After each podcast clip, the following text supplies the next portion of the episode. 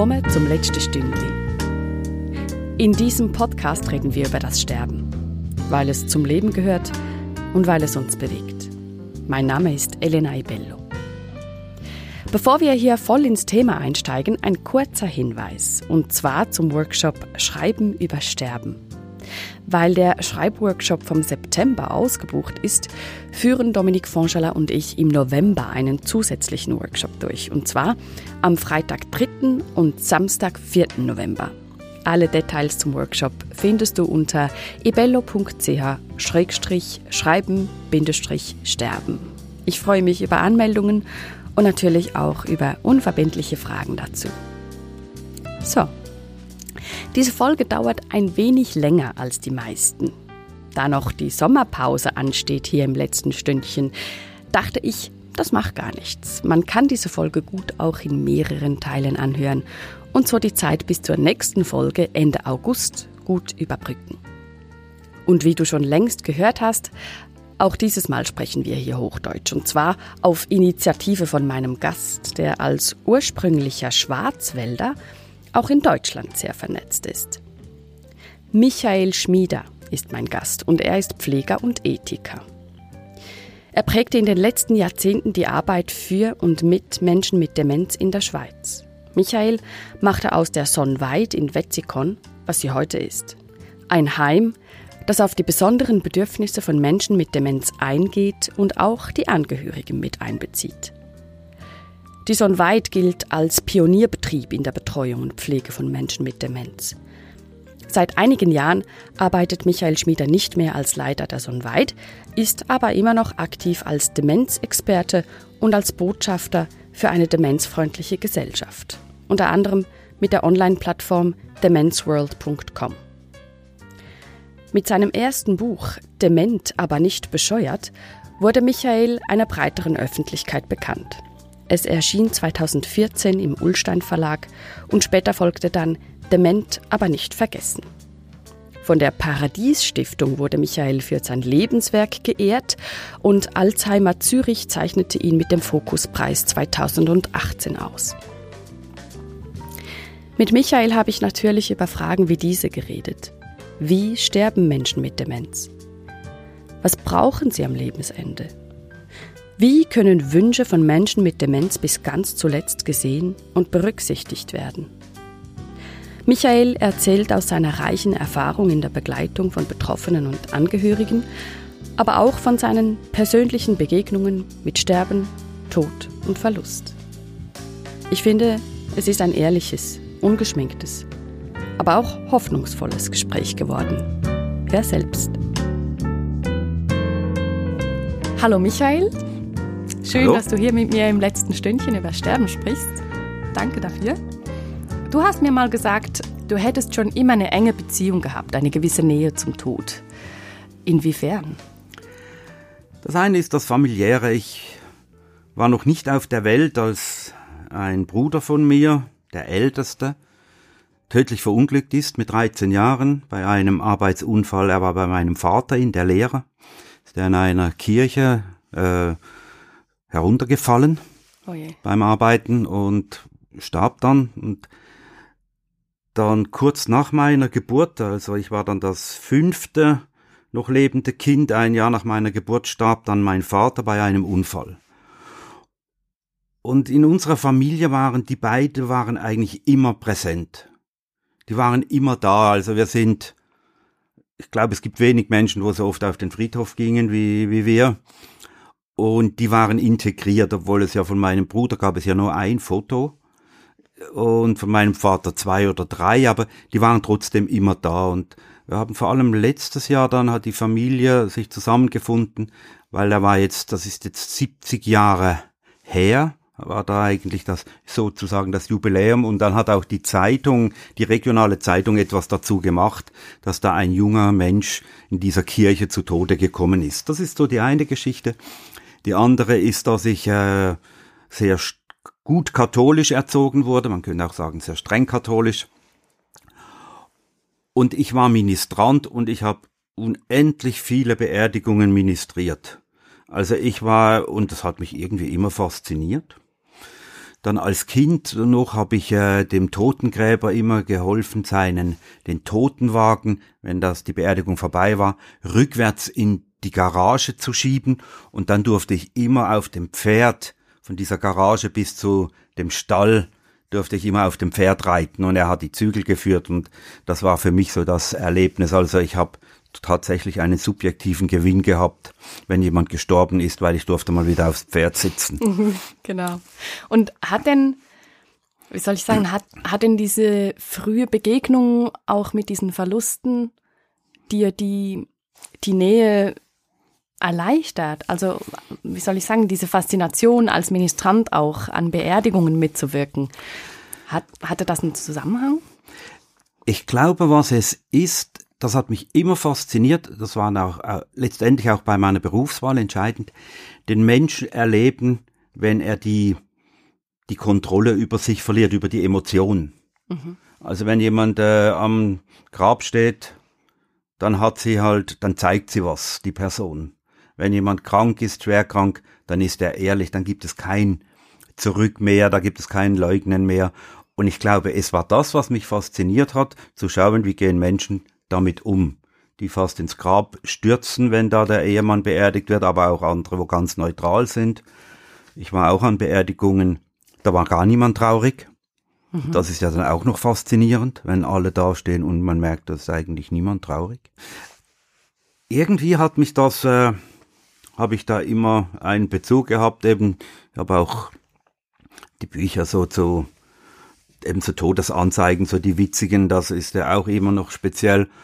Und heute habe ich eine Schwiegertochter, die Bestatterin ist. Und wir diskutieren eigentlich viel übers Leben und den Tod. Und ich, meine, ich habe in beruflich ja auch viele Menschen begleitet zum Sterben und im Sterben. Und da gibt es nichts mehr zum, zum Blöffen. Es ist alles äh, irgendwie, die Hüllen, die fallen weg. Ja. Mhm. Da hat man den Mensch in seinem Kern. Ja. Mhm. Ob er das selber noch miterlebt oder nicht, aber es ist der Kern, der da ist. Was war denn bis jetzt das schönste Erlebnis im Zusammenhang mit dem Tod, das du hattest?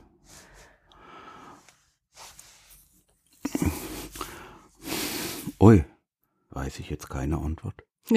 also es war das, es waren friedliche Erlebnisse, so wie jetzt meine Mutter gestorben ist. Das war, obwohl sie da nicht so ganz einfach von dieser Welt ging, aber das war irgendwie eine, eine friedliche Geschichte. Und dann habe ich, äh, ich glaube, ich habe unzählige schöne Erlebnisse gehabt bei in meinem Beruf, dass Menschen, äh, dass wir begleitet haben und die gehen konnten. Ein spezielles Erlebnis hatte ich. Es war ein Ehepaar, die Fra er, er hatte eine dementielle Erkrankung, er war äh, sterbend und ich habe mit der Ehefrau gesprochen und dann haben wir, hat sie gesagt, ja, er ist ja Atheist und ich bin so gläubig. Das hat die Ehe eigentlich ein ganzes Leben begleitet. Mhm. Und die konnten sich da auch nie auf irgendwas Gemeinsames einigen. Und als er dann, er ist dann nachts gestorben und am Morgen standen wir, die Ehefrau und ich standen wir da bei diesem Mann. Und dann äh, habe ich ihr gesagt, jetzt weiß er's ob er recht hatte oder die Frau. Ja. Das ist Aber so. ihr wusstet es dennoch nicht. Wir wussten es immer noch nicht, ne. Aber ich, äh, jetzt fällt mir doch schönes Erlebnis fällt mir ein, äh, die Schwiegermutter zu begleiten. Mhm. Die ist eigentlich vor, vor zwei Jahren gestorben. Das war ganz äh, intensive Zeit und wirklich eigentlich so ein Bilderbuchsterbeprozess. Und was stellt man sich unter einem Bilderbuchsterbeprozess vor? Sie war bereit. Aha. Sie war, sie war schwer krank während Corona. Und dann haben wir sie aus dem Pflegeheim noch rausgeholt und haben sie damals noch in die Sonnenweit geholt und hat dann noch mal ein Jahr gelebt und dann war sie bereit zum Sterben. Und an was, also woran habt ihr denn das gemerkt? Hat sie das gesagt? Nein, das merkt man. Menschen, die friedlich gehen, äh, wollen dann, das merkt man dann schon. Ja. Und die haben wir wirklich ganz intensiv begleitet und das war, äh, wir waren dort bis zum letzten Moment und vorher viel und das war wirklich schön. Ja. Und dieses Dabeisein bis zuletzt, war das auch dann hilfreich im Nachhinein beim Umgang mit der Trauer, die ja dann trotz allem irgendwie kommt, oder? Ja, sicher ist das hilfreich, ja, wenn man weiß, man war dabei, man hat alles gemacht, was, was man glaubte, was in dem Moment auch wichtig ist und was für diesen Moment auch stimmig ist. Und dann ist die, ich sage immer, es ist ja immer das Schwierige, dass man Menschen vom Gehirn bis zum Herz bringt. Also, dass man diesen Abschied, den man ja sieht, das Sterben ist jetzt, das ist eine Wahrnehmung, und dass das emotional dann aber auch stattfindet. Und dass dieser Prozess, glaube ich, das ist das, wo äh, den wir da sehr bewusst auch mit äh, auch erlebt haben und mit dem auch so umgegangen sind. Mhm. Und das andere ist, meine Mutter, als sie gestorben ist, war ich schon über 30 Jahre weg von zu Hause. Das heißt, meine Mutter hat mir im Alltag nicht gefehlt. Mhm. Aber die Schwiegermutter, die war, mit der war man eigentlich in enger Verbindung da war was anderes. Und das halte ich immer noch für, oder das ist mir da bewusst geworden, bei der Trauer ist das immer noch etwas ganz Wichtiges. Fehlt dir der Mensch im Alltag oder nicht? Mhm. Meine Schwester, die sehr mit meiner Mutter gelebt hat, war das ganz anders. Ja. Aber ja, ich hatte auf irgendeine Art schon Abschied genommen von meiner Mutter. Und dann hat sie halt das noch der Körper hat das noch nachvollzogen. Ja. Mhm. Und äh, das ist einfach anders, wie wenn man jemand verliert, mit dem man jeden Tag irgendwie in guten Kontakt ist. Genau, das, das Leben steht dann plötzlich Kopf unter Umständen, oder? Ja, mhm. ja, mhm. ja. Wobei wir waren gut vorbereitet. Da stand kein Leben mehr Kopf. Sehr gut. Und was hat denn, ähm, was hat dir im Allgemeinen jetzt vielleicht nicht nur hier, sondern auch sonst geholfen, jeweils wenn du einen Verlust überwinden musstest oder verarbeiten zumindest? Da hilft mir vielleicht meine Resilienz, meine Erziehung, die das unglaubliches Vertrauen hat, es geht immer gut weiter. Das ist das, was dieses Urvertrauen, das haben wir trotz diesen Verlusten zu Hause. Das haben wir mitbekommen weil meine Mutter ist an den Verlusten von Sohn und Ehemann, die ist nicht zerbrochen. Mhm. Es geht weiter. Und sie hatte die Kirche, war sehr religiös, sie hatte die Kirche gehabt, aber es geht weiter. Und das, das hat sie uns tief eingeimpft. Das haben alle meine Geschwister. Ja. Das ist schön. Das ist was, äh, das, wahrscheinlich das Beste, was man einem Kind mitgeben kann, ist dieses, dieses Urvertrauen. Mhm. Ja. Es kommt auch irgendwie wieder gut. Ja. Man kann ja. das überleben.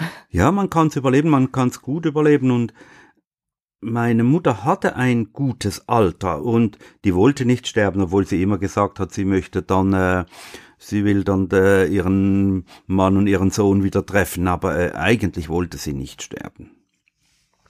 Mhm. Sie ist dann auch drei Tage vor ihrem Hundertsten ist sie dann gestorben. Sie wollte hundert werden, aber das war dann doch nicht mehr das. Gerade nicht mehr. Hat nicht mehr gereicht. Mhm. Mhm.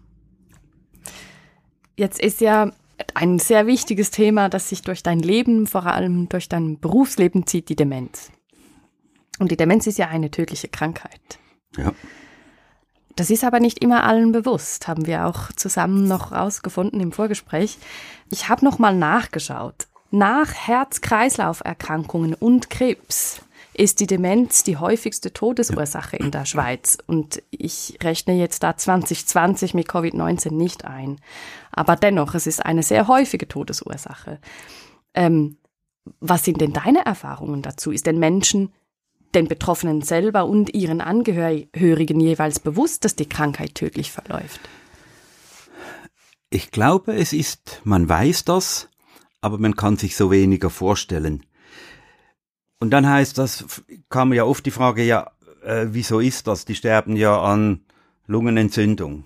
Ja. Aber die Lungenentzündung ist eine Folge dieser dementiellen Erkrankung, weil es ein Schluckreflex fehlt und dann die Speisereste in die Lunge laufen und kein Hustenreflex mehr da ist. Und das ist ja beim Krebs zum Beispiel auch so. Da ja. gibt's ja auch irgendeine Komplikation, genau. oft eine irgendeine Form von Entzündung, Infekt und ja. dann. Und das ist den Leuten nicht so nicht bewusst. Mhm. Und wenn halt eben Infektabwehr geschwächt ist, wenn Organe geschwächt sind, weil sie nicht mehr richtig durchblutet sind. aufgrund dieser dementiellen Erkrankung, aufgrund dieser Veränd diesen Ver Veränderungen im Gehirn, dann ist das tatsächlich halt tödlich. Mhm. Es ist äh, aber auch in, in Deutschland sehe ich, ist das, glaube ich, die Statistik komplett anders, weil die das anders bewerten. Ach so. Meinte also die ich. sagen dann, man stirbt dort eher, eher mit Demenz als genau. an Demenz, genau. so quasi. Ja. Ja. Ach so, okay. Ja, Aber an Krebs. ja, ja mit genau, Krebs. genau. Mhm. Ja. Das ist auch noch interessant. Wie sterben denn Menschen mit Demenz? Also die allermeisten sterben ruhig. Mhm.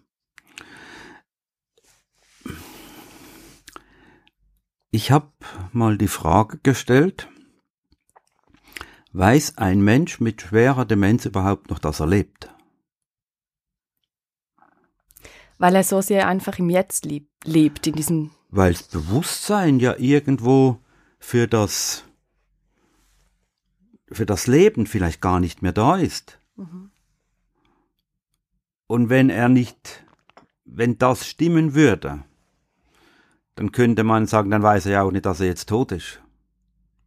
Gut, das wissen wir ja auch nicht. Ja. Also wenn wir tot sind. Sehr Aber wahrscheinlich. dass er diesen Prozess vielleicht gar nicht so erlebt. Ja. Also ich habe die aller, allermeisten Menschen sterben friedlich. Die sterben an, äh, ja, die sterben, wie man stirbt. Die Organe stellen die Dinge ein und ich glaube auch im Laufe dieser Erkrankung sind die Menschen irgendwann auch bereit zum Sterben. Und es ist ja unglaublich, wie, wie viele Menschen mit Demenz sterben. Also man hat, äh, da gab es Abteilungen innerhalb von zwei Jahren komplett neue Belegung. Wahnsinn. Ja, Ja. es ist, äh, weil die Menschen ja auch immer später in die Pflegeheime kommen, Mhm. sind die Aufenthaltszeiten immer kürzer. Also wir hatten immer ein Drittel Todesfälle pro Jahr. Mit Corona war das wahrscheinlich etwas höher, halt auch weil es zeitlich so ein bisschen anders war, aber äh, man kann sagen, die Menschen sterben friedlich. Und wenn es halt am Schluss noch irgendetwas braucht, weil vielleicht die Atmung dann erschwert ist oder so, dann ist man ja auch heute sehr großzügig mit, mit Morphingabe.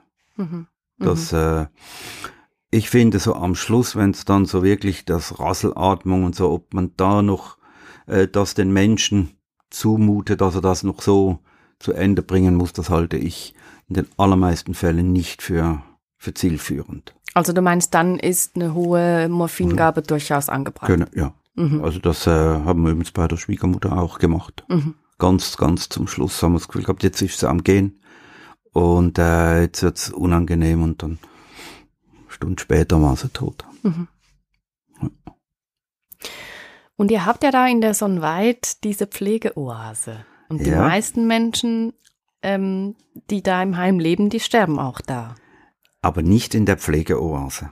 Ach so. Die Pflegeoase war, äh, ist ein Konzept, wo sagt, wir bringen Menschen dorthin, die schwer pflegebedürftig sind und schwer dementiell erkrankt. Aber die Oase war nie als Sterbestation konzipiert, Mhm. Nee, das habe ich auch nicht so als verstanden. andere Form von, von Sein.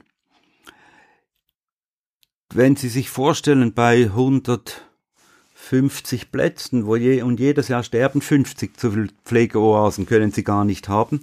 Und es macht keinen Sinn, dass man, Mensch, dass man Menschen dann noch so am Schluss, wenn man das Gefühl hat, jetzt sterben die, dass man die dann verlegt.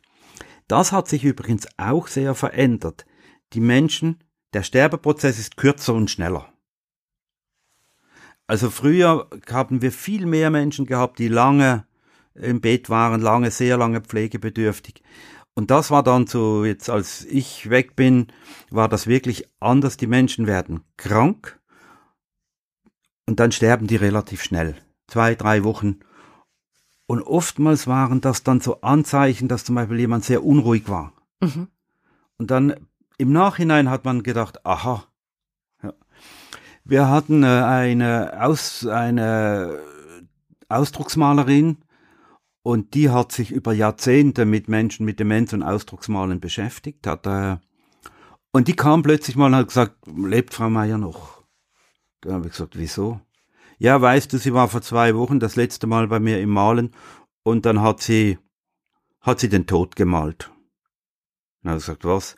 Und dann hat sie mir ein Bild gezeigt, eine Theaterbühne, Vorhang auf die, auf die Seite geschoben und vorne eine Person. Und das sind so in, jetzt in dieser Ausdrucksmal äh, Idee ist, sind das halt dann schon Bilder, wo man sagt, das geht in die Richtung. Und die Frau war tatsächlich gestorben schon. Wahnsinn. Mhm. Also das, äh, die Menschen spüren, wenn es zu Ende geht, aber es geht, ist äh, schnell gegangen in der Regel, dann viel schneller wie früher.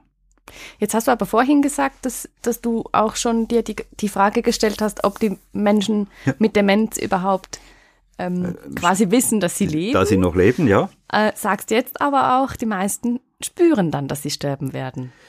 Das ist ja ein bisschen auch ein Widerspruch.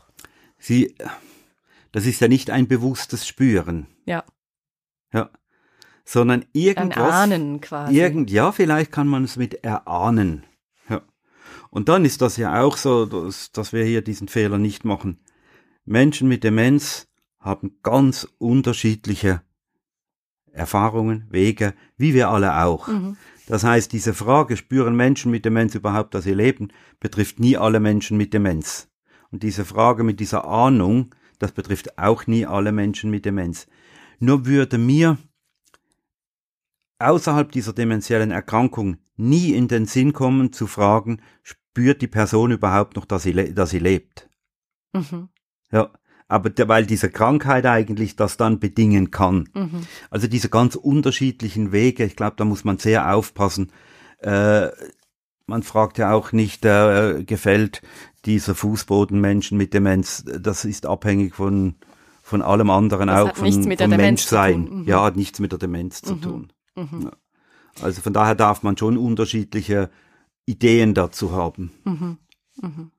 Nochmal kurz zurück zur Pflegeoase. Mhm. Magst du die noch kurz beschreiben für jene, die davon noch nicht gehört haben? Pflegeoase ist ein, wenn man es ganz despektierlich würde sagen, eine Großraumpflege.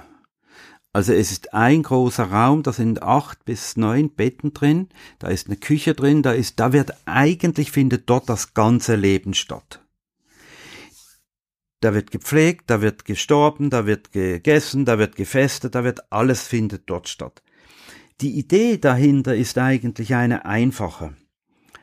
Menschen mit Demenz suchen ja im, im Verlauf ihrer Erkrankung immer mehr Gemeinschaft. Mhm. Das habe ich verschiedene Ideen, warum das so ist. Aber wenn sie auf Demenzstationen kommen, sind die Menschen immer dort, wo alle sind. Niemand zieht sich zurück, weil dieser Rückzug gar nicht stattfinden kann. Und dann glaube ich, oder das war damals die Grundannahme, dass je stärker die Krankheit ist und je weniger mobil auch jemand ist, umso wichtiger ist diese Gemeinschaft, dieses Gefühl von Gemeinschaft. Äh, wenn wir uns äh, daran erinnern, wie wir als Kinder waren, wir waren nie gerne alleine, wenn wir krank waren. Also das Einerzimmer war nicht attraktiv als Kind. Und ich glaube, es hat etwas zu tun, dass der Mensch dann auch jetzt historisch zurückgeht. Wir sind im Rudel aufgewachsen, wir sind in den Großfamilien gewesen, wir waren in den Höhlen. Der Mensch war immer Teil einer Gemeinschaft. Und diese Individualisierung, wo man heute so als höchstes Gut präsentiert, Mhm. das glaube ich, das ist die, die, der falsche Ansatz.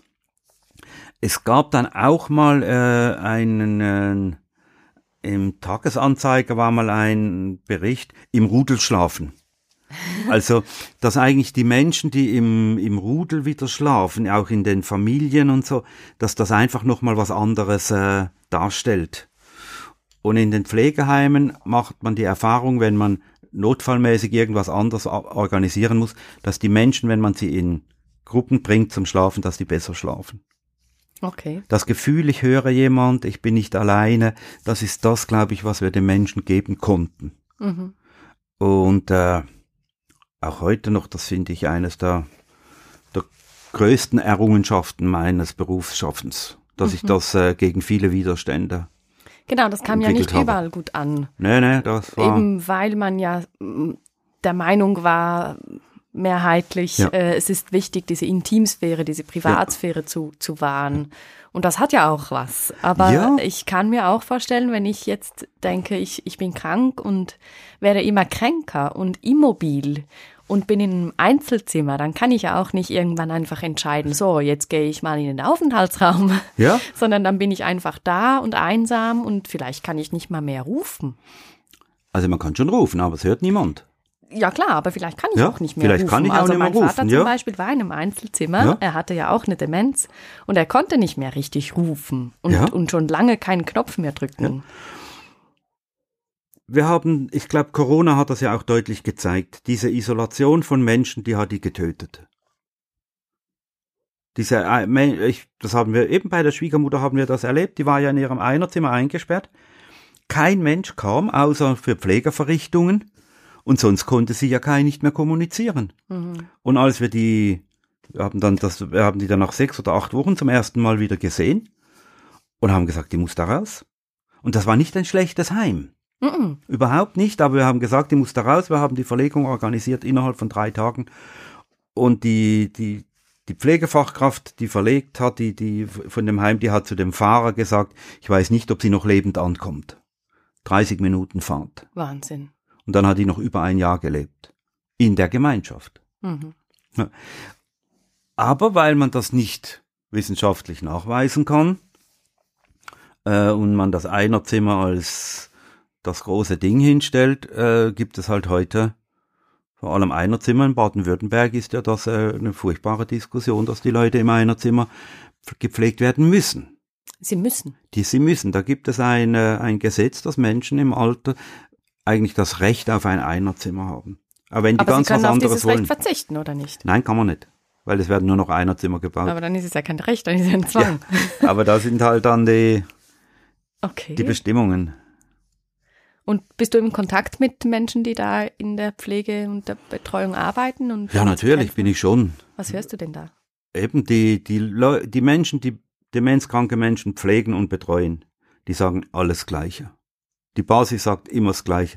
Es braucht Auswahl, es braucht Einerzimmer, es braucht Zweierzimmer, es braucht Pflegeoasen. Weil die Menschen sind verschieden. Genau. Und dann heißt immer, wir wollen das individualisieren und haben nur ein Wohnmodell. Das kann nicht funktionieren. Ja. Ja. Auch äh, Krankheits, dass man zum Beispiel diese Stationen dem Krankheitsverlauf anpasst. Dass also man durchaus sagt, Menschen ziehen innerhalb der Institution im Verlaufe ihrer Erkrankung nochmal um.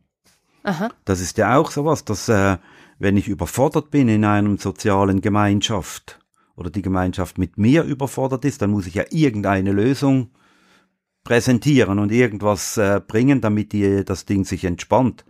Und dann ist das halt häufig so, dass man ein Mensch, der überfordert ist, ihn weitergeben muss in die nächste Stufe. Und für es war die Mutter von einem Freund, die war bei uns in der Wohngruppe und plötzlich hat die nicht mehr gegessen und wir wussten nicht warum. Die war sonst mobil und alles und irgendwann haben wir die, die Idee gehabt, dass die vielleicht nicht mehr essen kann und sich geschämt hat. Dann haben wir sie wirklich auf die Pflegeoase dann gebracht. Sie ist ins Bett gelegen, man hat ihr Essen auf, eingegeben, dann hat sie sich nicht mehr geschämt, weil die anderen auch alle Essen bekamen. Danach ist sie aufgestanden und wieder herumgelaufen, weil das konnte sie. Ist das diese, dieses eine Beispiel auch, das in deinem Buch äh, Demenz aber nicht bescheuert vorkommt, von der Frau, die am Ende dann doch irgendwann aufhört zu essen? Nein, das Nee, ist das ist ein nein, anderes. Das ist nicht das. Hat mich aber auch sehr Ja. beeindruckt. Ja. Dieses Suchen nach, das war ja so ein Beispiel von Ja. einer Frau, die konnte irgendwann ganz schlecht schlucken, Ja. bis gar nicht mehr. Und dann war so die Frage, ja, wie, wie stark forcieren wir jetzt Mhm. ähm, genau. das, dieses Essen und dass eine Magensonde nicht in Frage kommt, war Ja. eigentlich klar, aber musste diskutiert Ja, werden auch. genau. Ja. Und, und ihr habt da, vielleicht magst du das kurz erzählen, eine, eine ganz ähm, interessante Auseinandersetzung auch im Team gehabt. Also es Schon geht, lange her. Ja, das ist schon lange her und äh, es geht ja darum, darf man jemand nichts essen geben, der zum Beispiel hustet? Ja. Und was macht man dann? Und das muss letztendlich immer auf der ganz individuellen Ebene abgehandelt werden.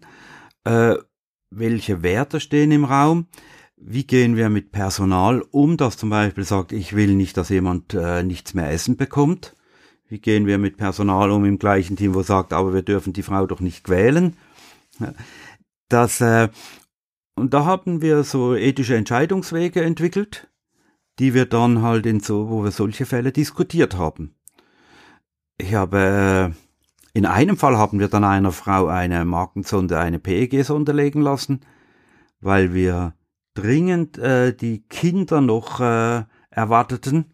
Die war, der Sohn war irgendwo auf einer Ölplattform und er bra muss, brauchte einfach zehn Tage, bis er da ist. Mhm.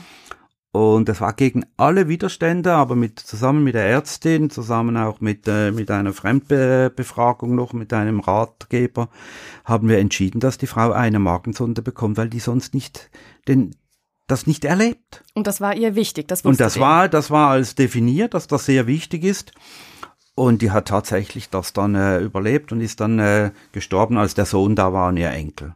Mhm. Und dann hat man im Nachhinein hat man da schon Freude, dass dann, äh, dass man da doch etwas Dickköpfigkeit gezeigt hat. Und das ging dann auch gut. Also das es hat ging dann nicht auch lange gut gelitten aus. oder ja, so. Natürlich. Mhm. Ja.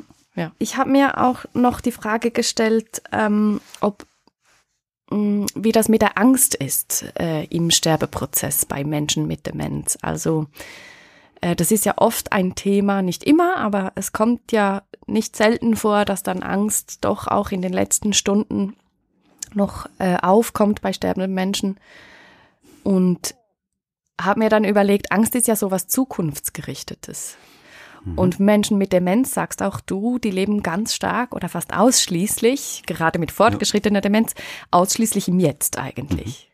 Hat man dann Angst? Dennoch? Oder glaube, das Gefühl von Angst, das hat mit der Zeit nichts zu tun, in der ich lebe. ja, ich spüre, da ist was Bedrohliches, ich egal. spüre einfach was Bedrohliches. Und das ist vielleicht nicht zukunftsgerichtet, das kommt dann, sondern wenn das ja Gefühl ist, jetzt ist es bedrohlich, dann ist das vielleicht fast noch schwieriger, Mhm. das äh, mit dem umzugehen. Und weil ja Menschen mit Demenz dafür auch allermeistens gar keine Strategie mehr haben. Ja. Ja, äh, weil die Angst können sie ja dann wahrscheinlich nicht vergessen oder wegdrücken. Die ist einfach da. Ja, und Menschen, die Angst haben, jetzt mit oder ohne Demenz, das ist eine, eine schwierige Geschichte. Und ich möchte das nicht an der Demenz festmachen. Das ist für jemand äh, ohne Demenz genau gleich schwierig wie für jemand mit Demenz. Wie es der einzelne Mensch mit Demenz sowas erlebt, das weiß ich. Das, da würde ich mich jetzt nicht auf irgendwas äh, was raus, auf irgendeinen Ast rauslassen. Können wir einfach nicht wissen. Oder Ja. eben auch hier, ob mit Ängste oder ohne. Demenz. Mhm. Ja. Mhm. Und äh, nochmal, weil sie unbestimmter sind wahrscheinlich noch, weil man sie noch weniger benennen kann. Und wie geht ihr jetzt gerade in der Sonnenweit, wie, wie seid ihr mit solchen Situationen umgegangen, wo ihr gemerkt habt, da ist große Angst? Also erstens mal hat man immer ja die verschiedenen Ebenen gehabt. Das eine ist, ist es, äh, braucht es eine psychiatrische, angstlösende Medik äh, Medikamentengabe. Also jemand, der dauernd Angst hat, da bin ich, waren wir immer der Ansicht, es muss niemand Angst haben, wenn wir, wenn es Mittel gibt, die diese Angst nehmen können und wir keine andere Möglichkeit haben.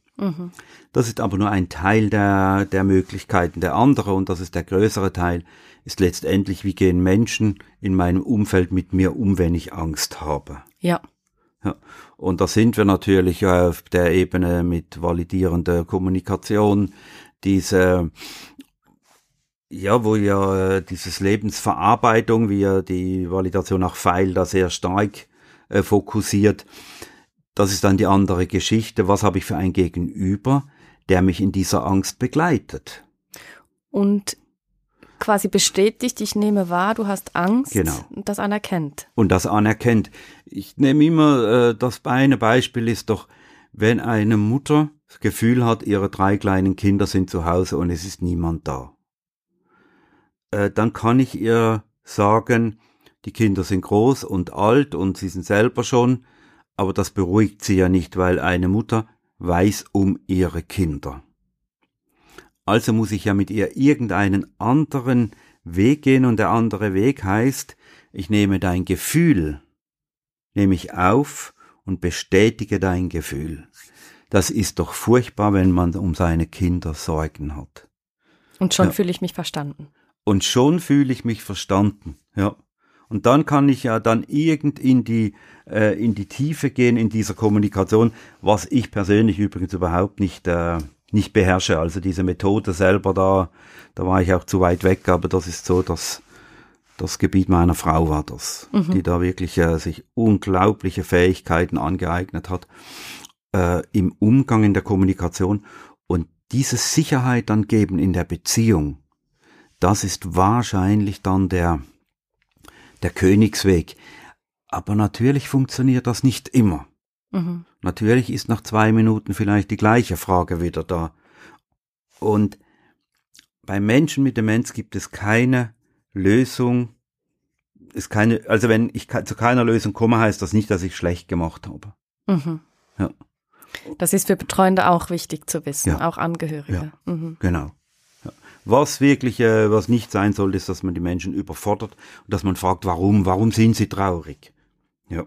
Mhm. Diese Frage nach Sie müssen dem, doch nicht traurig sein. Genau, und schauen Sie raus, die Sonne scheint so schön und jetzt äh, können Sie doch das auch ein bisschen lächeln. Und mhm. Tun Sie doch mal nicht so. Genau, das ist das, was halt nicht funktioniert. Mhm. Mhm. Weil da sind die Menschen auch zu ehrlich. Menschen mit Demenz sind ja unglaublich ehrlich. Mhm. Ja. Mhm. Also das heißt, Menschen mit Demenz, die am Ende ihres Lebens stehen, brauchen vor allem, äh, dass sie gesehen werden, dass sie, soweit es eben geht, verstanden werden oder das Gefühl haben, verstanden zu sein. Sie brauchen Gemeinschaft. Zuwendung. Zuwendung. Ja. Beziehung, Beziehung sagst du oft. Ja. Beziehung, Beziehung, braucht doch. Beziehung ist A und so im Leben. Ja. Ob mit oder ohne Demenz. Mhm. Echte. Ja, genau. Und kriegen das die Menschen in der Schweiz mit Demenz? am Ende ihres Lebens, mehrheitlich. Also kann man das so, so sagen, man ist gut versorgt. Also ich glaube, am Ende des Lebens ist man oft besser versorgt wie während dem Leben. okay. Also wir haben heute in, das ist mein Eindruck, in den Pflegeheimen der Wunsch der Mitarbeitenden, diese, den kranken, den todkranken Menschen gut in den Tod zu begleiten. Das Gefühl habe ich sehr stark. Das ist ja schön. Das sind dann auch die basalen Dinge, die es braucht. Während, oftmals ist ja während diesen Krankheitsphasen ist das vielleicht viel schwieriger, diese Zuwendung zu geben, Geduld zu haben mhm. und so. Das ist dann vielleicht nicht immer so ganz einfach und in der Zeit jetzt, wo wir mit dem Pflegemangel und so, das äh, Spiel schlägt da natürlich voll durch. Da ist einfach der Alltag auch, ja, auch da, ja, oder? Da, Wenn es ja. noch nicht ums Sterben geht, dann herrscht und beherrscht einen den Alltag und dann. Mhm. Und die Frage ist, äh, ist es dann gut, wenn 24 Stunden jemand am Bett sitzt, oder ist es vielleicht gar nicht gut, wenn 24 Stunden jemand am Bett sitzt? Also auch das lässt sich in keinster Weise äh, abschließend sagen. Ich, mich, mich würde es wahrscheinlich aufregen, wenn konstant jemand da wäre. So aus meiner Perspektive. Und das hat man ab und zu erlebt, dass die Menschen genau dann gestorben sind, wenn der Angehörige rausging. Das hört man ja oft, ja. ja. Auch bei Menschen ohne Demenz, ja. Ja. Mhm. Also, dass äh, jeder stirbt seinen eigenen Tod. Das stimmt eben schon. Ja, mhm. das ist so. Und äh, ich weiß aber nicht, ob man so stirbt, wie man gelebt hat. Das, ich halte, der Tod ist nicht so eine,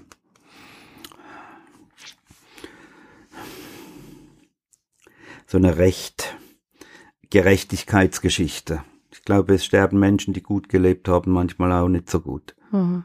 Und es sterben vielleicht Menschen, die nicht so gut gelebt haben, vielleicht ganz gut. Mhm. Auch bei der Demenz.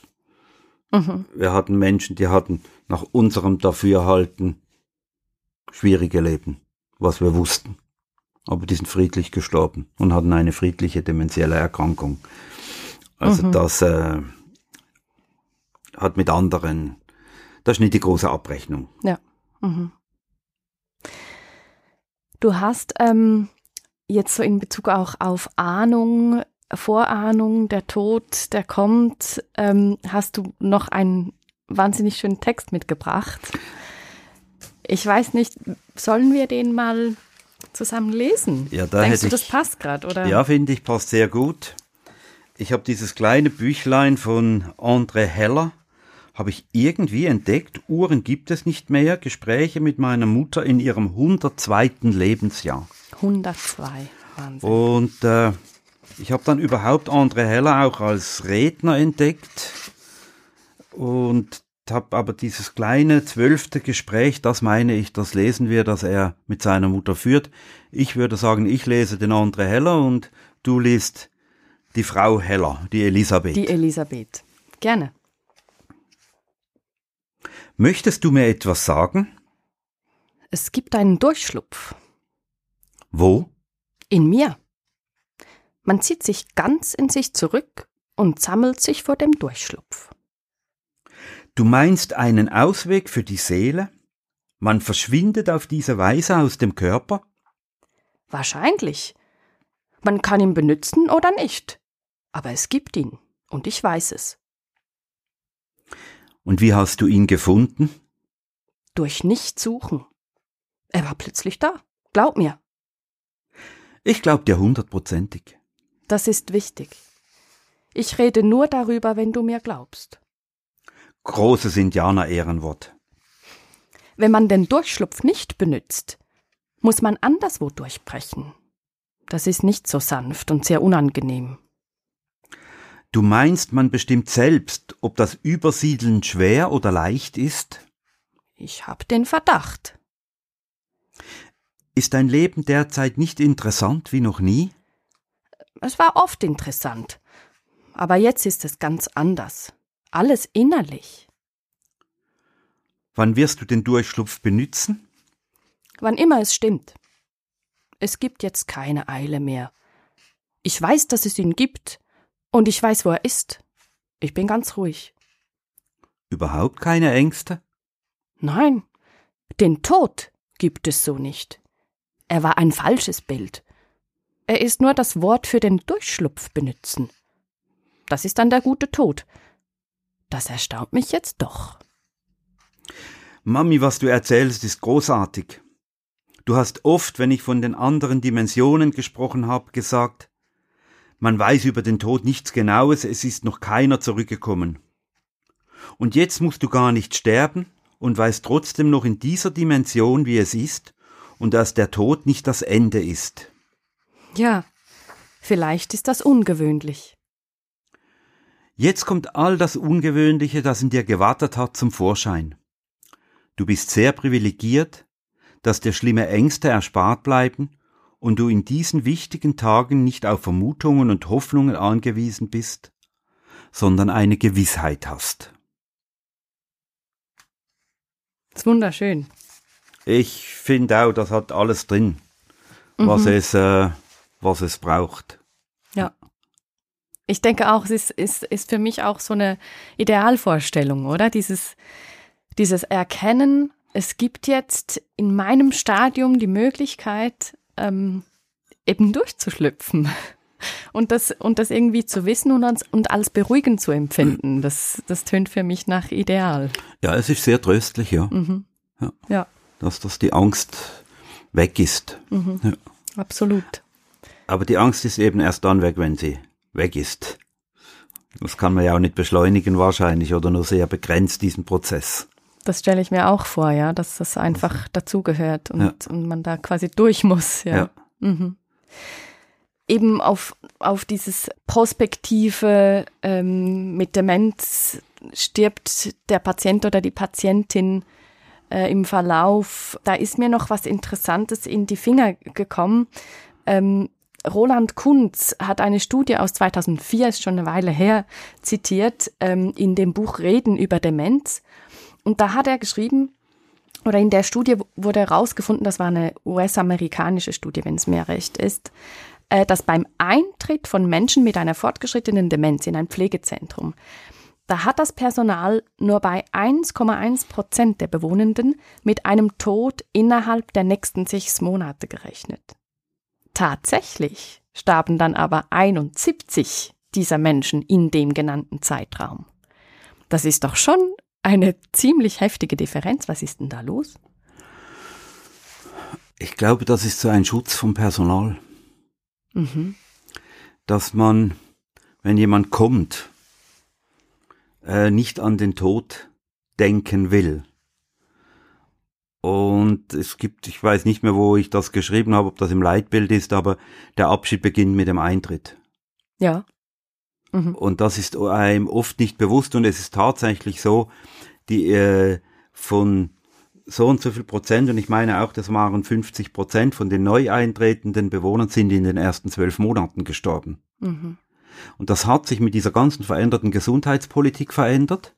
Und das hat sich aber auch mit dem verändert, dass ich gesagt habe, die Menschen, die Medizin schaut heute extrem gut, dass den Menschen gut geht, dass sie noch zu mobil sind und, und, und. Und wenn dann aber dann das System mal kippt, dann geht das eben relativ schnell. Genau, das sagt man ja gerade bei der Demenz, oder? Ja. Das ist eigentlich, dem Sterben geht immer so ein Knick voraus. Mhm. Ein Knick in der, Ja, in der Entwicklung der Krankheit. ja. Aber es gibt ja mehrere Knicks. Und man Ja, weiß ja dann nicht, ist, Ist das jetzt der? dieser letzte? Früher war es doch so, ein Sturz, eine Fraktur, Hüftfraktur war das Todesurteil. Mhm. So jetzt doch zu meiner Jugendzeit sind alle die, weil die hat man nicht operiert, die sind gelegen und nach sechs Wochen irgendwann kam die Lungenentzündung. Mhm. Ja. Das ist heute, das ist heute nicht mehr. Ja. Der Sturz als, äh, als Initialzündung ist, wenn man nicht operieren kann oder wenn sowas, dann ist das schon auch wahrscheinlich immer noch so. Mhm. Aber äh, es gibt einen Knick, aber man weiß nicht, ist das jetzt der entscheidende Knick? Mhm. Ja. Aber das glaube ich sofort, dass die Menschen wollen sich nicht damit auseinandersetzen, äh, dass wenn jetzt da jemand reinkommt, dass der vielleicht in einem halben Jahr nicht mehr da ist. Mhm. Mhm. Äh, das, ja, Vielleicht auch einfach verständlich, ja. ja. Mhm. Man will nicht, äh, weil immer noch die Idee ist, man will ja das Leben leben Mhm. und nicht äh, den Tod. Und es ist auch belastend. Ich meine, wenn man sich vorstellt, ein Drittel von den Bewohnern stirbt, wie viel Distanz muss man haben, dass das überhaupt noch geht? Und es geht. Es, wir hatten viele Mitarbeiterinnen, die das sehr gut gemacht haben, die diese Distanz hatten. Mhm. Ja. Und nur, Und dennoch Beziehung, ja, Beziehung lebten. ja, das ist ja möglich. Mhm. Das ist ja eine Idee von Professionalität, oder? Dass ich nah sein kann. Mhm. Äh, was ich noch gerne aufbringen möchte, ist, dass wir so in der Palliativcare, aber auch sonst in Therapiesettings reden wir ja ganz oft von dieser Biografiearbeit. Also wo man mit der Biografie der Menschen äh, eben arbeitet therapeutisch. Ähm, in der Vorstellung am Ende des Lebens sei es wichtig, irgendwo auf das Leben zurückzublicken, auch mit einem ressourcenorientierten Blick eben. Aber dieses Thema der Biografie, ähm, das ist ja auch ein wichtiges Thema bei Menschen mit Demenz. Ich meine, mh, die Erinnerung in den allermeisten Fällen, kommt ja auch auf die Demenzform drauf an, aber in den allermeisten Fällen verblasst die ja fast komplett. Jean-Paul hat gesagt, die Erinnerung ist das einzige Paradies, den, aus dem wir nicht vertrieben werden können. Das stimmt ja gar nicht. Erstens mal stimmt's nicht. Zweitens mal äh, ist die Erinnerung nicht immer ein Paradies. Ja. Und ich habe viel Widerstand erfahren in meiner Berufszeit, weil ich immer gesagt habe, die Biografie Arbeit bei Menschen im fortgeschrittenen äh, demenzieller Erkrankung, die wird überschätzt. Solange ein Mensch keine Demenz hat, finde ich, hat er jedes Recht, also äh, ja, auch die, die Pflicht vielleicht zurückzuschauen, dass die Erinnerung, da kann ich auch Bilder anschauen und sagen, das war schön oder das, oder ich kann die Zeit mit dem Verlust vom Vater und so, das kann ich ja alles aufarbeiten. Das, äh, ich glaube, ich habe das immer so an dem Beispiel festgemacht. Frau Meier schreit bei der Intimpflege. Jetzt gibt es verschiedene Ideen. Ich kann sagen, sie hat Schmerzen, sie hat einen Infekt. Ich kann sagen, sie hat ein Erlebnis in ihrer Kindheit, dass sie das nicht zulassen will. Ich kann sagen, sie hat irgendein Schamgefühl, wo noch da ist. Jetzt kann ich das alles berücksichtigen. Ich weiß aber nicht, was ist das Richtige. Und wirst das auch nicht rausfinden, Und ich höchstwahrscheinlich. kann es nicht rausfinden. Ja. Vielleicht ist es so, weil die Pflegende nach Rauch stinkt. Vielleicht hat sie es wegen dem abgelehnt. Ja, also, also oft ganz banale Dinge. Man muss sich, man muss sich das vorstellen, man wird von jemand intim berührt, den man nicht riechen kann.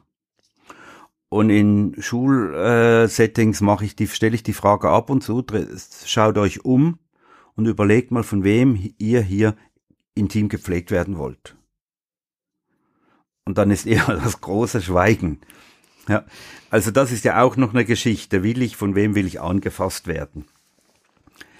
Wenn ich keine, wenn ich weiß, ich komme nicht zu einer Lösung, dann können, kann ich aber hingehen und sagen, was kann ich tun, dass das, was ich tun muss, möglichst so geht, dass es möglichst ganz wenig auslöst.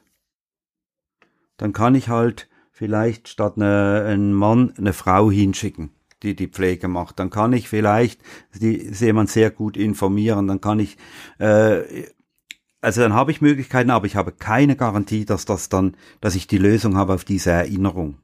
Mhm. Ja. Mhm. Und die andere Geschichte, dass ich glaube, ein Mensch mit Demenz, wenn es für ihn noch wichtig ist, zeigt er mir das. Auf jetzt in Bezug auf Art. Erinnerungen meinst du jetzt? Ja, mhm. was ihm wichtig, jetzt wichtig ist. Mhm. Ja. Mhm. Und oftmals haben wir doch im Alltag irgendein Erlebnis, wo uns irgendwas aus der Kindheit herholt, aber jemand anders kann das gar nicht, das nicht zu erfahren. Und wenn wir sagen, die Dorfgemeinschaft ist gut, die war für viele nicht gut. Mhm. Also das ist ja heute auch diese, wenn man sagt Demenzdorf und solche Geschichten. Es war doch für viele nicht gut, das Dorf. Mhm. Die Sie gehen mussten. Man romantisiert das dann ja. vielleicht einfach im Nachhinein. Ja. Mhm. Und von daher glaube ich, es ist wichtig, was hat jemand gearbeitet, das interessiert mich. Was, wie hat jemand gelebt? Ja? Aber das sind so Grund, äh, Grundinformationen, wo, wo mich am Mensch interessiert. Das würde das, dich so oder so interessieren. Ja, oder? das mhm. interessiert mich eben so oder so, aber dass ich jetzt äh, hingehe und da sage, das ist, äh, das müssen alle wissen. Im Übrigen findet das ja im Alltag gar nicht statt. Die Leute haben ja gar keine Zeit für das. Das ist ja auch nur so eine Sache. Einander Geschichten zu erzählen, meinst du? Nein, in den Pflegeheimen mit, äh, mit anderen, mit Menschen so Biografiearbeit äh, zu entwickeln ja, und dann gibt's ja diese Verstehenshypothese, heißt ja, dass ja, äh, was könnte eben dahinter sein, dass diese Frau bei, bei der Intimpflege äh, schreit oder bei sonst was. Und dann wird immer der, Schli der schlimmste Fall angenommen. Mhm. Und äh, ich erfahre es nicht. Mhm. Mhm. Das Gleiche, was passiert nach dem Tod, wir erfahren es erst, wenn wir tot sind. Mhm. Genau, ja. Ich finde bei gerade beim Sterben mit Demenz oder beim Leben auch mit Demenz ähm, dürfen wir die Angehörigen nicht vergessen. Da haben wir jetzt gar nicht so viel drüber gesprochen. Wie habt ihr denn in der Sonnweit die Angehörigen betreut, begleitet? Das Ziel war immer, dass Angehörige eine gute Zeit haben. Und dass man nicht die Krankheit im Vordergrund haben, sondern das Gemeinschaft. Mhm. Also miteinander Feste feiern, miteinander äh, kommunizieren können, Teil sein eines ganzen Systems. Das war immer die Grundidee. Und natürlich im Sterbeprozess, wir haben ja immer gesagt, der gesunde Kranke muss in dieser Zeit das Zimmer wechseln, wenn der Angehörige da bleiben will, zum Beispiel über Nacht. Aber im Alltag ging es wirklich drum, hab eine gute Zeit da und sei froh, dass du nicht mehr pflegen musst. Mhm. Und dieses Miteinander, wir haben ja dann auch miteinander gesungen und äh, einfach ganz vieles gemacht, dass die Leute sich wohlfühlen und das war ja spannend. Es hat sich dann eine angehörige Gruppe noch gebildet zu unserer Zeit. Die kamen alle sechs bis acht Wochen Mittagessen, obwohl ihre Patienten schon lange tot waren. Mhm. Und das habe ich immer gefunden, das ist eigentlich das Größte, dass Angehörige nochmal in eine Institution kommen und sagen, wir treffen uns da. Mhm. Ja. Und dann einmal haben wir dann plötzlich ein Liebespaar gesehen im Engadin, wo also der Mann hatte eine Demenz und vom vom Mann hatte die Frau eine Demenz. Plötzlich waren da zwei Angehörige zusammen und so. Das sind ja dann auch Dinge, die passieren und die auch wirklich gut passieren. Mhm. Ja, das ist schön. Interessanterweise habe ich in Deutschland und in Österreich immer die Thematik schwieriger Angehörigen. Schwierige Angehörige. Schwierige Angehörige. Das habe ich Immer jetzt so- gar noch nie gehört. Noch nie so. gehört? Nee. Also Angehörige, wo eigentlich immer gegen die Institution sind. Mhm. Und diese Thematik hatten wir nur ganz, ganz wenig. Natürlich gibt's auch, aber dass so Angehörige die Institution so als Gegner sehen, das habe ich nie erlebt. Mhm. Und das ist in, in Deutschland schon noch viel, auch in Österreich. Ja. Ja. Ist jetzt die Frage, woran das liegt, ja. Hier haben wir wohl die falsch ab. Mhm. Ja, Mhm. Haben kein Vertrauen. Ja. Und wenn sie das Gefühl haben, meinem Vater wird nicht gut geschaut, Mhm. Mhm. dann schauen sie selber ein bisschen besser. Und eben gerade dann, wenn es dann ans Sterben geht, oder? Ist es ja, Ja. auch ähm, für Angehörige immer eine Wahnsinnsherausforderung. Äh, und da ist man einfach froh, wenn Personal da ist, von dem man weiß, die, die haben das auch schon mal so oder ähnlich erlebt und die wissen, ähm, es kommt schon gut. Sicherheit. Mhm. Oder? Sie müssen Mhm. Sicherheit vermitteln. Das ist das ganz Wichtige und neben dem Sicherheit vermitteln müssen sie auch Sicherheit anbieten. Ja. Oder? Mhm. Also man kann nicht sagen, bei uns ist alles gut und nachher ist nichts gut. Mhm. Das merken die schnell, wenn dann äh, da die Dinge nicht stimmen. Das muss dann verlässlich sein. Ja. Mhm. Man sagt ja bei der Demenz auch, dass das so ein bisschen die Krankheit des langsamen Verschwindens ist. Und das ist ja auch gerade für Angehörige so schwierig, oder? Ähm, sie müssen sich sozusagen von ihrem geliebten Menschen verabschieden, noch bevor er stirbt. So Stück für Stück, Mhm. oder? Entgleitet einem dieser Mensch irgendwie. Das hat ja diese Psychotherapeut Bolin Bolin Boss genau so gut beschrieben, äh, mit dem uneindeutigen Verlust. Irene Bob und Marianne Plätscher haben ja dann ihr Buch auf Deutsch unter dem Titel Da und doch sofern herausgegeben, falls das jemanden interessiert. Ähm, ist es denn unter diesen Umständen, dass man schon so früh eigentlich Stück für Stück loslassen muss? Man lebt unter Umständen noch mit einem Menschen zusammen, ähm, der nicht mehr ganz derselbe ist. Ist da die Trauer noch schwieriger als sonst oder sogar das Umgekehrte? Weil man dann schon getrauert hat, wenn der Mensch stirbt. Also es gibt und es gab Angehörige, die können von diesem Bild nicht loslassen. Und die trauern natürlich nachher viel nochmal anders. Mhm. Wenn ich dauernd das Bild verfolge, wie mein Mann oder meine Frau war, als sie noch gesund war, dann komme ich nicht diesen Schritt, wenn ich den Schritt nicht machen kann, dass ich Abschied nehme von dem Bild, ja, dann habe ich nachher, wenn es ums Sterben geht, äh, wirklich nochmal andere Themen. Mhm. Wenn ich aber vorher schon Abschied genommen habe und sage, das ist zwar mein Mann, aber das ist aufgrund seiner Erkrankung hat er eine Entwicklung gemacht, die uns sehr viel Distanz auch gegeben hat, aber ich schaue ihm immer noch gut, dann kann ich ihn auch anders loslassen. Mhm. Also das glaube ich, das ist die, dort findet das statt. Kann ich mich, äh, kann ich anerkennen, dass diese dementielle Erkrankung etwas anderes äh, jetzt ein, den Menschen anders, anders macht. Mhm. Und dann habe ich auch Distanz da dazu. Und Ja. habe ich kein schlechtes Gewissen, das ist auch die so eine Geschichte, habe ich ein schlechtes Gewissen. Wir hatten eine Frau, die hat gesagt, mein Mann, wir hatten eine, die hat, wörtlich hat sie gesagt, wir hatten ganz eine schlechte Beziehung. Aber er hat mir geschaut, ich habe ihm so geschaut, aber er soll es jetzt gut haben. Mhm. Und die hat, äh, die hat, ja, ging problemlos. Hat sich immer wieder gekümmert, aber wir wussten auch Bescheid, dass sie gesagt hat, ich hänge emotional nicht mehr an dem Mann. Mhm. Das ist viel ehrlicher, wie wenn jemand dann da kommt und sagt ja und so. Und irgendwann spürt man, hey, eigentlich gehen da ganz andere Dinge ab. Mhm. Das ist irgendwo aufgesetzt. Ja. Ja. Okay, also da beginnt wirklich das Abschiednehmen schon vor dem Sterben. Mhm. Ja. Und im Übrigen ist es ja ein eindeutiger Verlust. Inwiefern? Ja, wenn der Partner verschwindet jetzt von der, Mhm. Dann ist es nichts anderes als ein Verlust, meinst Ja. du? Ja, natürlich, aber ich weiß ist schon, ja dass Boss trotzdem meint was da, anderes. Oder? Der, Er Mensch ist noch irgendwie da, und verändert sich, Mhm. aber grundsätzlich ist das, heute würde ich mit der Boss darüber diskutieren, ob das nicht doch ein eindeutiger Verlust ist. Mhm. Ja, Ja, vielleicht müsste man am Begriff arbeiten, das Ja, ja. könnte schon sein. Aber, aber, ich denke fällt schon, mir jetzt ein dazu. Ja, das stimmt. Das stimmt.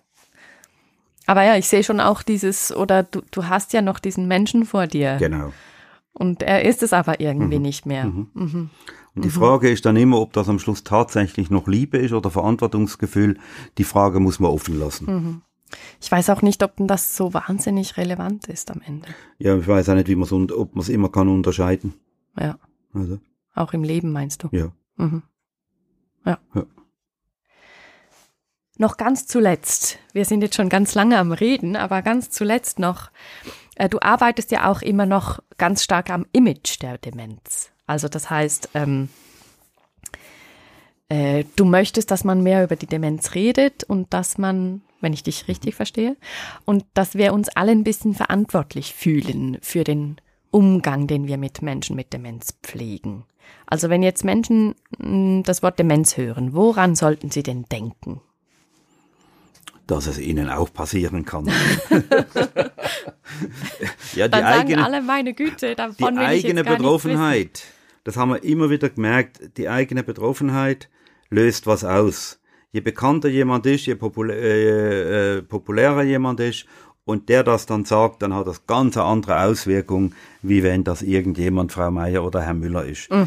Ich glaube, weil es so viele Menschen betrifft, müssen wir halt uns aber anders darauf vorbereiten. Wir müssen die Strukturen anders machen. Wir müssen Betreuungsleistungen anders äh, finanzieren. Wir müssen auch wahrnehmen, dass es halt auch gar nicht eine Krankheit ist vom Alter, sondern auch viele junge Menschen das haben. Das ist ja nicht einfach. Ich meine, mit 70 ist man halt noch nicht alt.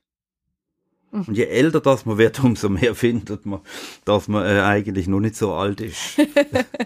Ja, Aber äh, und natürlich hat das äh, für den Einzelnen ist das ein wahnsinnig schmerzvoller Prozess. Hm. Ja, wenn man merkt, Dinge funktionieren immer so, dass äh, ja, das ist schwierig. Aber wir müssen ja auch auf der politischen Ebene müssen wir ein bisschen informieren, nicht ein bisschen, wir müssen das Bild auch äh, wegnehmen, dass es da die, gibt's die, die nichts mehr verstehen und da gibt's die, die alles verstehen. So ist es ja auch nicht. Wie ist denn deine persönliche Vorstellung, wenn du jetzt denkst, ähm, dir vorstellst, du könntest äh, vielleicht morgen die Diagnose kriegen? Ja, da bin ich im Moment noch nicht so ganz eindeutig. Hin und her gerissen? Ich finde, äh, ich würde das nicht, nicht locker nehmen. Da bin ich sicher. Ja, Obwohl du jetzt wirklich Ja. gelernt hast, man kann höchstwahrscheinlich eigentlich ein gutes Leben leben mit deiner Demenz. bis zu einem bestimmten Zeitpunkt, was ich, was ich immer, aber das war, habe ich immer schon gesagt, ich halte diese Zeit, bis man dann eigentlich sich nimmer schämt, bis man nimmer wahrnimmt, dass man Demenz hat. Die Zeit halte ich für wahnsinnig schwierig. Ich weiß es nicht. Mir hat mal eine Frau gefragt, sie ist mein Mann bei Ihnen glücklich? Und dann habe ich nur die Gegenfrage gestellt, ja, war er denn bei Ihnen und mit Ihnen immer glücklich? Und dann hat sie mich angeklagt und hat gesagt, nein. Also diese Frage dann nach dem Glück und äh, muss ein Mensch immer glücklich sein, das ist ja auch äh, sowas. Also ich würde zuerst mal leiden, wenn ich die Diagnose bekäme und zwar ziemlich fest. Das gebe ich zu. Was würde dir denn am meisten Sorgen bereiten? Scham, Verlust von Kontrolle über, über alles und vor allem dann am Schluss über Ausscheidungen und wenn, es sind ja wenig Leute, wo das so trifft, aber ich habe Menschen erlebt, wo ich sage, so wollte ich es nicht. Wirklich schwierige Verläufe. Das gibt's halt auch, es gibt wenig, aber und wir reden halt meistens über die. Aber die Mehrheit geht ja friedlich von dieser Welt. Aber irgendwie sind halt die anderen auch da. Aber die, die Scham, der Verlust von Kontrolle, ich glaube, das ist das, wo einem am meisten, also mir wird das am meisten Sorgen machen. Ja, zumindest eben prospektiv, oder? Ja, prospektiv, Du, du bist ja dann natürlich. in der Ja. Situation Genau, eben davon befreit. Ja. genau. Ja. ja, dann hoffen wir, wünsche ich dir von Herzen, dass nichts der, derartiges passieren wird. Ja, vielleicht muss ich es genau nicht. passieren. Ja, ich hoffe es jetzt nicht. Wir nehmen, was kommt. Wir nehmen, was kommt. Ja, was da. Genau. Bin ja mit Vertrauen gesegnet. Da haben wir wieder diesen ressourcenorientierten Blick. Das Genau. gefällt mir sehr gut. Genau. Ganz herzlichen Dank für das Gespräch, Michael. Bedanke mich auch. bei dir. Elena, danke. Sehr Kommen gerne. durfte. Sehr gerne. Und weiterhin viel Freude und Erfolg an deiner wichtigen Arbeit. Danke dafür auch noch. Danke. Das war Michael Schmieder im letzten Stündchen. Ich bin froh und dankbar, dass er und viele andere sich einsetzen dafür, dass Menschen mit Demenz und ihre Angehörigen in der Schweiz so gut wie möglich begleitet werden können. Und ich stimme Michael voll und ganz zu, wenn er sagt, dass noch einiges geschehen muss, wenn wir als Gesellschaft einen sinnvollen Umgang mit Demenz finden wollen. Und das sollte unbedingt unser Ziel sein. Als wir in diesem Gespräch über die Kommunikation mit Menschen mit Demenz gesprochen haben, hat Michael die Validation nach Naomi Feil erwähnt. Das ist eine Kommunikationsmethode, die im Umgang mit Menschen mit Demenz sehr hilfreich sein kann und der eine wertschätzende Haltung zugrunde liegt. Wer mehr darüber erfahren möchte, findet Informationen dazu im Netz, zum Beispiel unter demenzwiki.com. An dieser Stelle weise ich gerne wieder einmal auf das wunderbare Format der Demenz Meets hin, das es inzwischen in verschiedenen Städten im deutschen Sprachraum gibt. Wunderbare Anlässe, an welchen Betroffene zusammenkommen. Motto: leichte Stunden zu einem schweren Thema. Am 19. August findet es zum Beispiel wieder in Zürich statt. Du findest alles unter demenzmeet.ch. Ein herzliches Dankeschön geht an Dorothee Bürgi. Diese Folge durften wir in ihrem Atelier aufzeichnen. Die Psychologin, Autorin und Trainerin gibt übrigens in ihrem eigenen Podcast das Hörvademecum tolle Impulse und Inspiration zum Thema existenzielles Coaching. Herzliche Empfehlung. Den Link dazu findest du in den Show Notes. Ebenfalls in den Show Notes findest du den Link zum Workshop Schreiben über Sterben, der in einer kleinen Runde eine gute Gelegenheit gibt, sich intensiv mit den Themen Sterben, Tod, Verlust und Trauer auseinanderzusetzen und sich dem Schreiben zu widmen. Und falls dir in der Sommerpause vom letzten Stündchen der Hörstoff ausgehen sollte, im NZZ-Podcast Megahertz durfte ich kürzlich mit Jenny Rieger über das Reden übers Sterben sprechen. Und ich fand das eine ganz wunderbare Sache. So persönlich habe ich selbst noch nie öffentlich übers Sterben geredet. Hör also gerne rein. NZZ Megahertz, warum wir mehr übers Sterben reden sollten. Und auch im wunderbaren Palipod von Gabriela Meissner gibt es viel Interessantes zu hören über die Versorgung von schwerkranken Menschen in der Schweiz und über das eindrückliche Engagement verschiedener Fachpersonen. Das war das letzte Stündchen. Aber noch nicht für immer. Wir hören uns nach der Sommerpause wieder, nämlich Ende August. Dann reden wir wieder über Sterben. Weil Totschweigen nur selten hilft. Weil es spannend ist und viel darüber zu sagen gibt. Mein Name ist Elena Ibello. Bis bald.